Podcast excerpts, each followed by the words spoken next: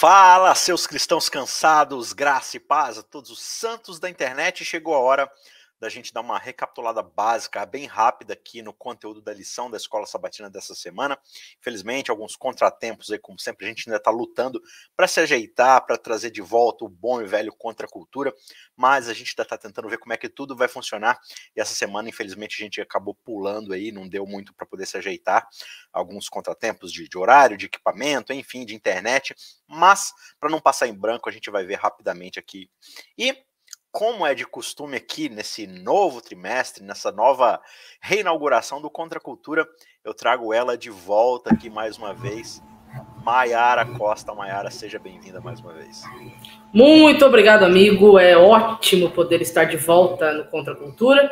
Realmente eu senti muita falta, viu? Ficar esse ano todo aí sem, né, o último ano que passou sem poder contribuir aqui foi, foi bem ruim, eu admito. Mas estamos de volta para para juntos a gente poder conversar, né? E, e pensar, né? Sobre a palavra de Deus. Exato, exato, muito bom. Tá certo. Então, Mayara Costa, eu vou, assim, sem mais delongas, porque eu quero que esse episódio seja bem rapidinho, assim, só para o pessoal poder, né, assistir aí junto com a gente e recapitular. Eu vou tentar compartilhar minha tela aqui, vamos ver se Sim. vai dar certo. Você compartilha. Aí, aí fica ó, tá maneiro, tá aparecendo hein? aí para você que está assistindo junto com a gente o nosso sumário aqui, o nosso guia de de estudo aqui com os três pontos que a gente geralmente traz. E assim, não leva esse guia aqui a ferro e fogo, tá bom? Você que está assistindo a gente, é mais para dar uma guia para você estudar também os textos, né? Muitas vezes a gente vê, coloca um texto aqui e as pessoas usam esses textos como uma espécie de texto prova, Mayara, que é tipo assim, não, tá escrito aqui, então isso prova um ponto que eu, que eu quero acreditar. Só que na verdade, assim, quando tem um texto bíblico na lição, num guia, em alguma coisa assim, o certo é a gente tentar analisar o contexto desse verso. A gente não vai fazer verso a verso aqui cada um desses textos, né? Mas você vê um texto aí, Salmos, Atos, tal, Hebreus, dá uma olhada, tenta ver o contexto, o que, que o autor está querendo dizer como um todo, ao invés de simplesmente falar assim, não, isso aqui tem a palavra tal, então já prova tal, enfim. É, se você quer uma ajuda aí para você aprender a estudar a Bíblia, você vai encontrar na descrição desse vídeo e também no nosso canal um material aí, uma aula de estudo de como estudar a Bíblia, para te dar diretriz aí de como analisar um contexto, uma sessão, enfim, tenho certeza que vai te ajudar, tá bom? Então, tenha sempre esse cuidado, tanto na lição quanto em outros materiais, de você analisar o texto por si mesmo e tenta primeiro desligar do contexto do que o autor da lição está explicando, ou do material, e em seguida você busca o contexto que o texto bíblico está dizendo e aí você checa para ver se essas coisas estão em harmonia. Então, sem mais delongas, vamos para a lição, para a terceira lição desse trimestre, que é o contrato do dízimo. A gente está estudando aqui sobre mordomia, o título é Administradores Fiéis à Espera do Mestre, e nesse terceiro título, nessa terceira uh, matéria aqui, nessa terceira, esse terceiro tema do trimestre, a gente vai falar sobre o dízimo, que é um tema polêmico, assim, a gente não vai polemizar aqui, Mara Costa. A gente não, não por favor. Aqui, tem gente, ah, me, li é me livra da polêmica. É, ah, já foi vencido. Ah, não precisa mais. A gente vai mostrar rapidamente aqui uma visão bíblica do dízimo. E aí, pela sua consciência, pelo seu estudo, você segue o seu caminho. E aí é o seu contrato com Deus, é o seu coração com Deus. Mas a gente quer conversar rapidamente aqui três tópicos a respeito é, dessa ideia do dízimo, que é primeiro, né? A gente vê aqui, o dízimo é do Senhor, a Bíblia é muito clara a respeito disso. Segundo, o dízimo é para pregação do evangelho. Naquele tempo do Antigo Testamento, né? Era para ali a, a manutenção do, do, templo, e a gente entende que isso passa agora para a pregação do, do reino, do evangelho. E por fim, aí é que está a grande questão: um dízimo fiel é um dízimo dado pela fé. Beleza? O texto bíblico de hoje, dessa semana, é Malaquias 3, verso 10. Tragam todos os dízimos à casa do tesouro para que haja mantimento na minha casa. Ponham-me à prova nisto, diz o Senhor dos Exércitos, se eu não lhes abrir as janelas do céu e não derramar sobre vocês bênçãos sem medidas. Então, Mayara Costa, Oi. antes de mais nada, vamos então para o primeiro tópico aqui, que é o dízimo é do Senhor. Aqui a gente já tem de cara lá em Levíticos 27, verso 30, o seguinte texto bíblico: Também todos os dízimos da terra, tanto dos cereais do campo como dos frutos das árvores, são do Senhor, são santos ao Senhor. Levíticos é um livro, ou Levítico, né? É um livro que ele vai pautar muito ali da lei que vai reger Israel como nação. E Israel, naquela época, era uma nação agrária e pecuarista. Né? Eles cuidavam de ovelhas e eles cuidavam da terra. Então, basicamente, ele falando que olha, o fruto do trabalho que rege a economia de vocês precisa ser separado para o Senhor ali. Né? E aí tem todas as orientações de como o dízimo vai funcionar. Por quê? Porque Deus está iniciando uma nova nação ali. Ele está criando parâmetros para o funcionamento de uma civilização nova que vai viver de acordo com os padrões do reino de Deus ali e tudo mais. Né? Você vê um pouco desse prelúdio lá em Êxodo 19, quando fala dessa nação que vai ser santa para poder levar santidade para as outras nações também. E aqui Deus ele remonta todo esse, esse sistema aqui do santuário, do sacerdócio, e ele fala assim: olha, como existe uma tribo que vai se dedicar 100% ao trabalho do templo para poder ministrar em favor de todo o resto da sociedade, das outras tribos, eles não vão ter tempo de trabalhar, Mayara. Então o que, que a gente vai fazer? A gente vai juntar todo mundo, todas as outras tribos, cada um vai dar 10%. Né?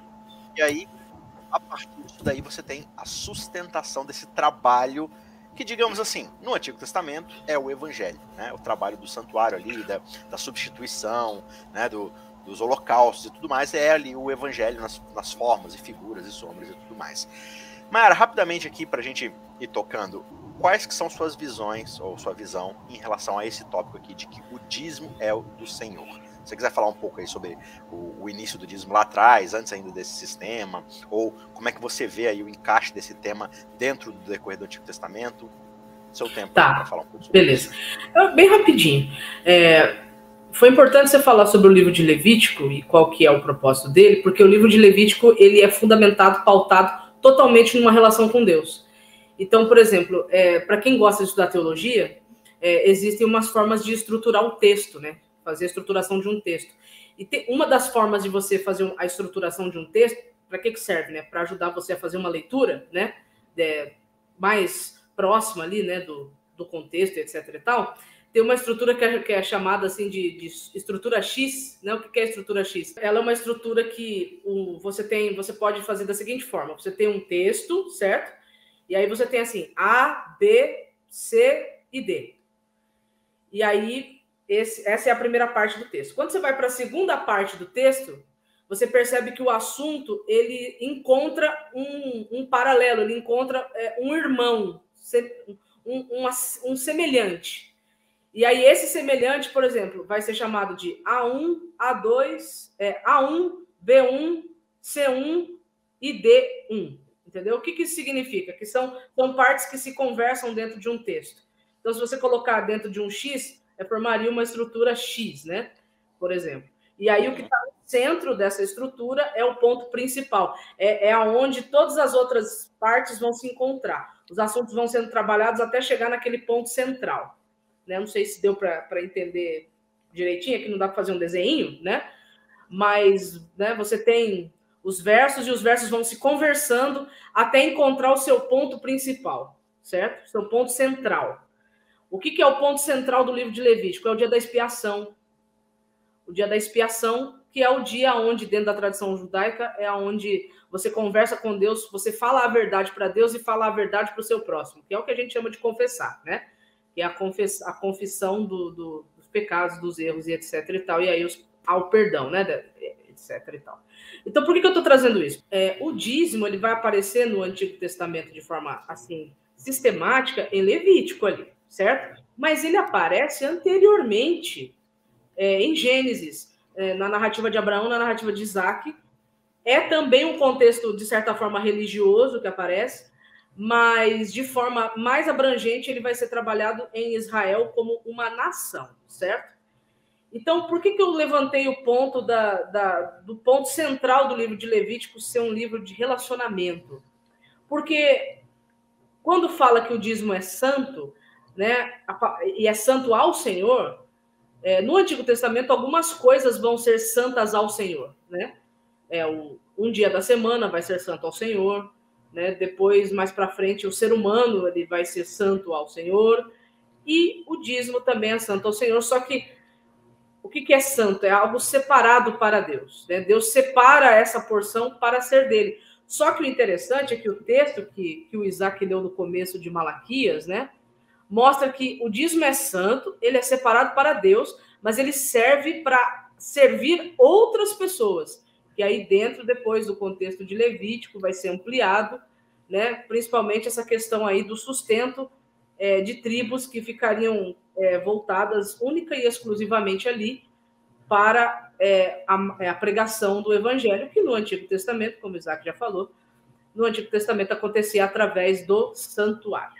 Então, é, a minha visão sobre essa questão né, do, do dízimo é que ele precisa ser entendido dentro de um contexto de relacionamento com Deus, né? Que é o que o livro de Levítico ele vai apresentar, né? Essa questão do relacionamento com Deus. Acaba sendo ali a, a pregação do evangelho nessas sombras, nessas figuras, mas sempre visando de novo qual que é o papel principal do, do santuário, né, do, do sacerdócio e tudo mais, é a reconciliação com Deus. Isso é o evangelho, isso ali é o papel do templo, do, do santuário e tudo mais, né? Então, de certa forma, e aqui a gente já faz a transição para o ponto de número 2, o dízimo é então para esse propósito, para facilitar, para subsidiar, digamos assim, a reconciliação de Deus com o ser humano. Então, a pregação do evangelho, seja no Antigo Testamento através dessas figuras, seja agora no Novo Testamento, você vem a partir dos discípulos fundando essa nova comunidade do reino, levando o evangelho até os outros lugares, tudo mais, facilitando o serviço, a atuação da igreja, a manutenção de tudo mais. Então, você tem esse papel muito fundamental. Agora sim, Mayara, de fato, o Novo Testamento ele não finca uma estaca assim na, no texto bíblico e fala assim, olha, é para continuar dando o dízimo. Você não vai achar isso tão claramente no Novo Testamento como você vê no Antigo Testamento. É não mesmo. E aí a gente, às vezes, acaba entrando em certas falácias é, e usando argumentos, às vezes, que são esquisitos, né? E a gente distorce certos conceitos para tentar fundamentar o nosso pensamento. Então, assim, primeiro, quando a gente olha para a estrutura do santuário e todo o serviço litúrgico do templo, a gente fica tentando ligar equivalentes hoje. Então, assim, o templo é a igreja, o pastor é o sacerdote, né? O púlpito é o santo dos santos, a igreja é o santo, uh, o pátio, o que, que é o. Enfim, o pátio é o lado de fora. A gente tenta ficar fazendo reações. Mas, por exemplo, o sacerdote, ele fazia a mediação entre Deus e o povo. Uhum. E o Novo Testamento vai dizer que só há um mediador agora, que é Jesus Cristo. Então, Exato. o pastor, hoje, ele não é um mediador. Ele não, não, faz a mediação entre Deus e um membro da igreja. Quem faz isso é o próprio Jesus Cristo. Quando você, pessoalmente, ora a Deus pelo poder do Espírito Santo, pela mediação do Espírito Santo ali. Né? Então, da mesma forma, o templo não possui, aliás, a igreja não possui a áurea de santidade e propósito que o santuário tinha. Então, você pisar no. Muita gente fala assim: ah, mas o, o púlpito é o Santíssimo. Então, se você colocar o pé lá, você vai ser morto. Não. É, é complicado, hein? Porque se o púlpito é o Santíssimo, só um sumo sacerdote poderia subir ali. E aí, quem que é o sumo ano, sacerdote, né? Depois de vários Exato. rituais de purificação. Então, assim, se você for raciocinar a partir desse ponto, o dízimo não tem mais esse papel civil que tinha em Israel nos dias de hoje. Mas, como a gente vive uma nova fase, a gente meio que adapta todas as coisas. E aí, você pode ficar discutindo ali, ah, mas eu não acho que o dízimo tem essa aplicação, eu acho que o dízimo não tem isso, né? Assim, dessa forma. O ponto é que, de qualquer forma, a gente precisa de uma estrutura para subsidiar o funcionamento dessa nova comunidade. Né? Assim como você tinha assim, os levitas, os sacerdotes que trabalhavam para a pregação do evangelho daquela forma, dentro daquela estrutura né, é, que vinha de Deus ali diretamente, Agora você tem uma instituição, né, as igrejas e tudo mais, seja adventista, seja qualquer outra denominação, que trabalha em prol da pregação do evangelho, e você tem ministros dedicados exclusivamente para isso, que não vão trabalhar para o seu sustento próprio e que precisam ser subsidiados. Né? Então, de certa forma, você vai precisar dessa estrutura. Agora, é muito complicado também a gente ficar apontando o dedo e falando assim, olha, você, você só é um cristão de verdade se você está em dia aqui com isso e aquilo, não sei o que lá. E a gente às vezes cria muito mais uma doutrina do medo e faz com que a pessoa esteja muito mais focada é, em devolver ou, ou, entregar um dízimo ou uma quantia X por causa de um medo que ela está tendo de uma punição, de não ser um cristão ideal e tudo mais. E aí muitas vezes o propósito que que o dízimo tem de fato de ser uma amostra de fé da nossa confiança em Deus, de confiar que Ele cuida de nós, que nós estamos reconhecendo o seu poder sobre nossas vidas, se torna muito mais um eu vou dar porque senão Deus vai me castigar. O que uhum. leva a gente, e aí eu quero ouvir o seu comentário sobre esse tópico, para o último ponto Sim. aqui, que é o 3. Sim. Um dízimo fiel, ou seja, ser fiel não é simplesmente você marcar o checklist mensal lá que você sempre está devolvendo os 10%. Não, um dízimo fiel é um dízimo que é dado pela fé. Porque para você exercer, Maiara, um ato de fidelidade com o dízimo, você precisa de. O que, que você precisa para demonstrar fidelidade? Você precisa de fé. Né? É, no mínimo. o que, que é né? fé? Pelo- Aí a gente menos. fecha o ciclo aqui, porque fé é estar diante de um relacionamento correto com Deus. Exato. Então, se eu estou num relacionamento de medo com Deus, eu não estou agindo pela fé.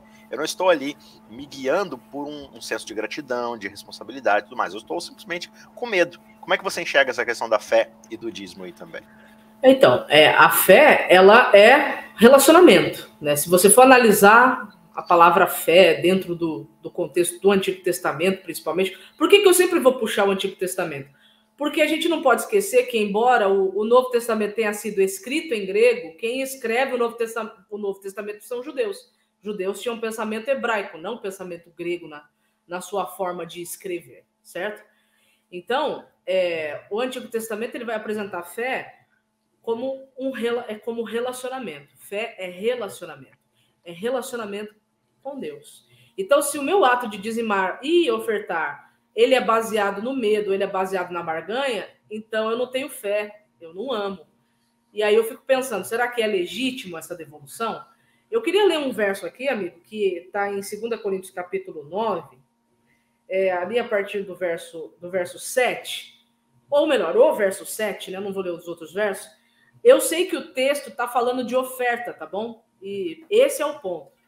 Mas eu acho que o princípio que aparece ali, ele pode ser aplicado para quem dizima também. É, 2 Coríntios, capítulo 9, verso 7, fala assim, ó, cada um... Eu vou ler o 6, tá bom? O 6 e o 7. E isto afirmo, aquele que semeia pouco também colherá pouco. E o que semeia com fartura também colherá com fartura. Cada um contribua segundo tiver proposto no coração, não com tristeza ou por necessidade, porque Deus ama quem dá com alegria. Esse texto de Coríntios, né, da carta de Paulo aos Coríntios, é interessante porque ele mostra que existe um, um, um propósito ali, um princípio. E o princípio é que o dar, ele tem que ser com alegria. Ele tem que ser com alegria. Claro que ali está falando de oferta, né? O, o contexto é que Paulo precisava de ajuda financeira para socorrer algumas comunidades, né, que ele havia plantado, mas a igreja ali estava criando resistência em ajudar e aí ele explica que não importa se se fosse uma ajuda menor ou se fosse uma ajuda maior, baseado na colheita obtida, é, Deus ama aquele que dá com alegria, não por obrigação e nem com tristeza no coração. Tudo bem, o assunto ali é oferta, mas o que, que eu aplico para o dízimo? É o mesmo princípio.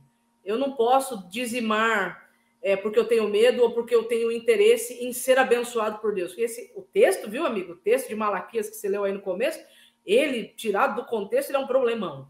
Sim. Ele é um problemão e pode Sim. dar margem para muitos entendimentos errados. Né? Então, é, a gente tem que, é, quando a gente dizimar, a gente tem que dizimar com alegria. E Deus ama quando a gente faz isso com alegria no coração. Né?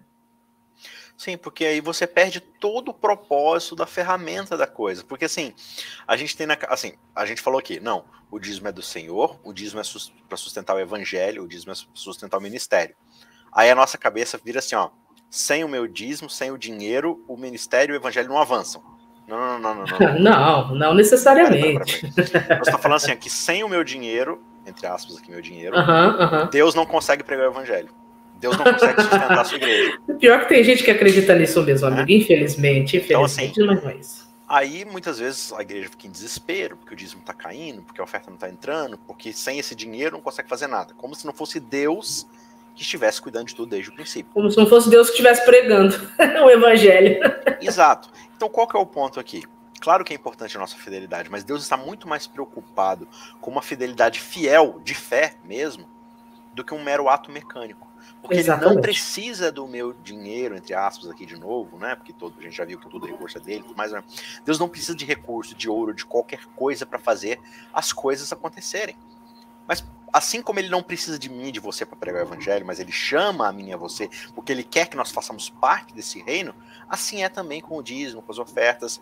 Então, Deus está muito mais interessado, de fato, em um coração no altar do que moedas no altar. Uhum. Agora, quando o nosso coração está no altar, e é isso que a gente deve buscar primeiro, aí as coisas ao redor vão começar a entrar né? Dentro desse esquema, aí meu coração vai ser mais generoso, vou ser menos egoísta. Sim. Então Deus está preocupado com esse processo de transformação. Então eu preciso pensar na ferramenta e no efeito que essa ferramenta foi criada para causar em mim. E não Exato. meramente se tornar algo mecânico, né? Porque aí o que, que Jesus vai falar com os fariseus? Beleza, fariseu, você tira dízimo aí do cominho, da hortelã, do endro, da hortelã. Né? Se, se, se nasce 10 maçãs na sua macieira, uma você vai levar para o templo, para poder dar dízimo. Legal, parabéns. Só que você está explorando o pobre, você está brigando com a viúva, ela explora a viúva, você está é, mantendo as pessoas separadas do reino de Deus, você não deixa as outras entrarem, né? Vocês não praticam amor, misericórdia, justiça, vocês devem fazer essas coisas sem ignorar aquelas outras. Né? Por quê? Se o seu relacionamento com Deus não está adequado, não é o dízimo que vai salvar isso. Porque você começa a transformar o dízimo numa compra de indulgência e não é. né, no dizimar e tudo mais. Então eu acho que essa alegria que Paulo está falando não é simplesmente assim, ah, mas eu não fico triste quando eu dou meu dízimo, eu dou assim, sem, sem nenhum problema tudo mais. Não, essa alegria é uma alegria de fidelidade, de contentamento, de estar em harmonia com a relação com esse Deus. Né? Fiquei pensando numa coisa aqui, amigo, rapidinha, rapidinha mesmo. Vai lá. É, no começo você mencionou, é, no começo não, né, no decorrer, que o, uh, o dízimo ele não é assim tão claro no Novo Testamento da mesma forma que é no Antigo, né? E eu acho, veio uma, um insight aqui na minha cabeça depois dessa sua última fala. Será que talvez, talvez, tá uma possibilidade que eu estou levantando aqui, não é um dogma, não é uma doutrina, tá bom? É só uma possibilidade. Que talvez a, a questão do dizimar ou não dizimar de forma doutrinária, eu digo assim, né? É, não tenha ficado tão clara no Novo Testamento. Será que não é talvez com o objetivo de fazer pensar é, a motivação que está por trás do ato? Pois é. Porque é. o jeito que Jesus conversou lá com os fariseus, né, com os escribas, naquela conversa, e eles, ele fala isso, ó, vocês são, vocês são fiel, fidelíssimos, assim, no sentido de até as ervas que nascem no dentro do quintal de vocês, vocês dizimarem. Mas e a justiça, né, a misericórdia, a justiça, a bondade e a misericórdia?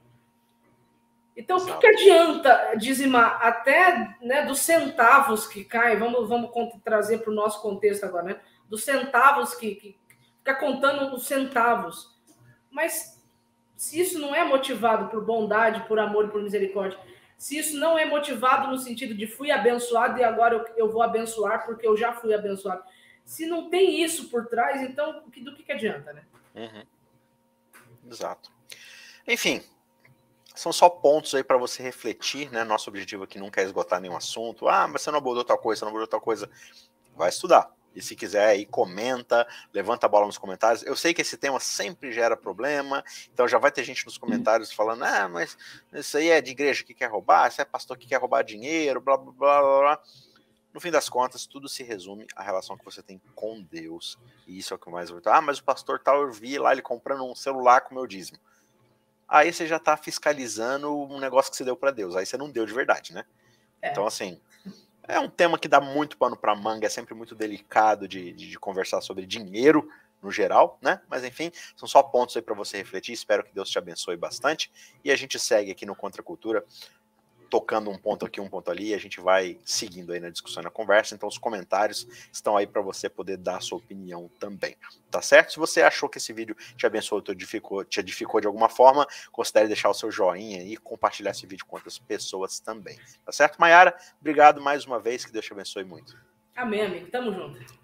É nóis. Então, a gente se vê no próximo vídeo, na lição de número 4, para continuar essa discussão. Um abraço, tchau, tchau.